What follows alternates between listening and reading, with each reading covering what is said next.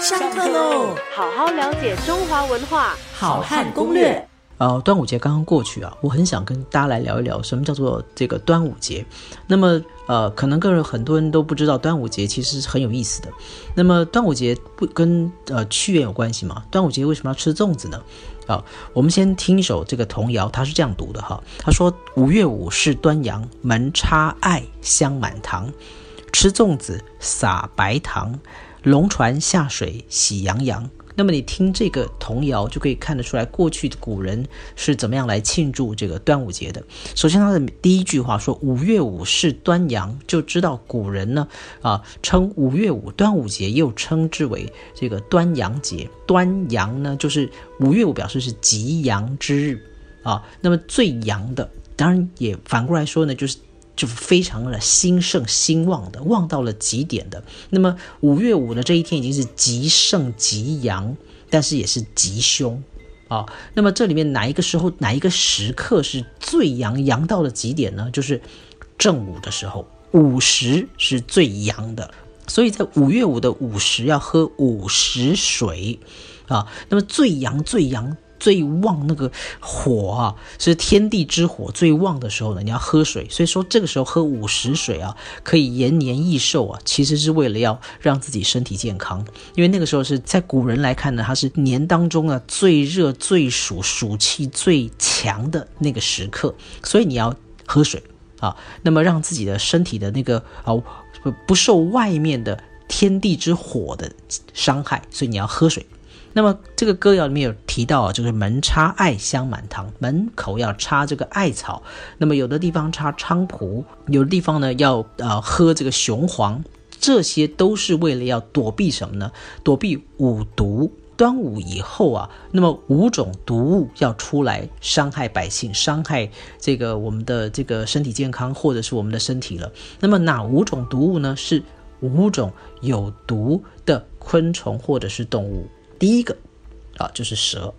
此外呢，如果你是住在比较郊外一点地方的话呢，蜈蚣啊，这是第二个，就是很多脚的那种蜈蚣。第三个呢，就是蝎子。第四种呢是蜥蜴啊，第五种是癞蛤蟆。那么这五种呃昆虫跟动物啊，那么不单单会伤害。他们的小孩也会伤害这些啊抵抗力比较弱的老人，所以端午节的五毒呢，这个也是一种提醒，就让大家知道说，端午节以后啊，这五种毒物呢就要跑出来了。原因是什么呢？因为夏天来了，夏天来了，这些动物就跑出来，跑出来怎么呢？它出来活动嘛。但是我们的这个老人呢，小孩也出来活动啊，所以就因此有可能会被伤害。所以他们就告诉我们说：“哎，端午节以后啊，你门口要挂这个菖蒲啊，插艾草啊，插这个呃有有香气的、有有气味很重的一些植物。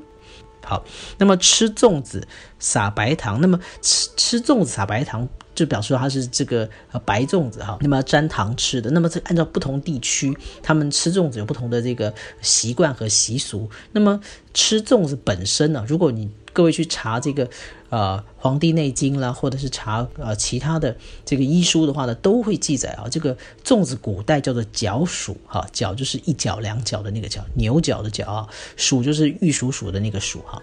那么粽子古称为角黍，角黍在医书上面本来就被认为啊是适合在夏天前后来吃，为什么呢？因为它可以清热，它可以啊消暑，所以它蒸熟了以后呢吃，那么不单单是可以清热降暑之外，它还有滋补之效。那么对于古人来说呢，这个糯米这种食物哈是它需要比较长的时间消化的，那么。就也就是说，它能够有饱足感比较久。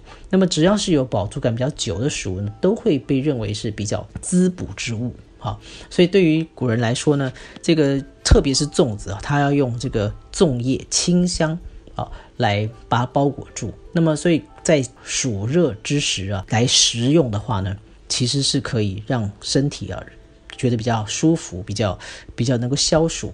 好，那么。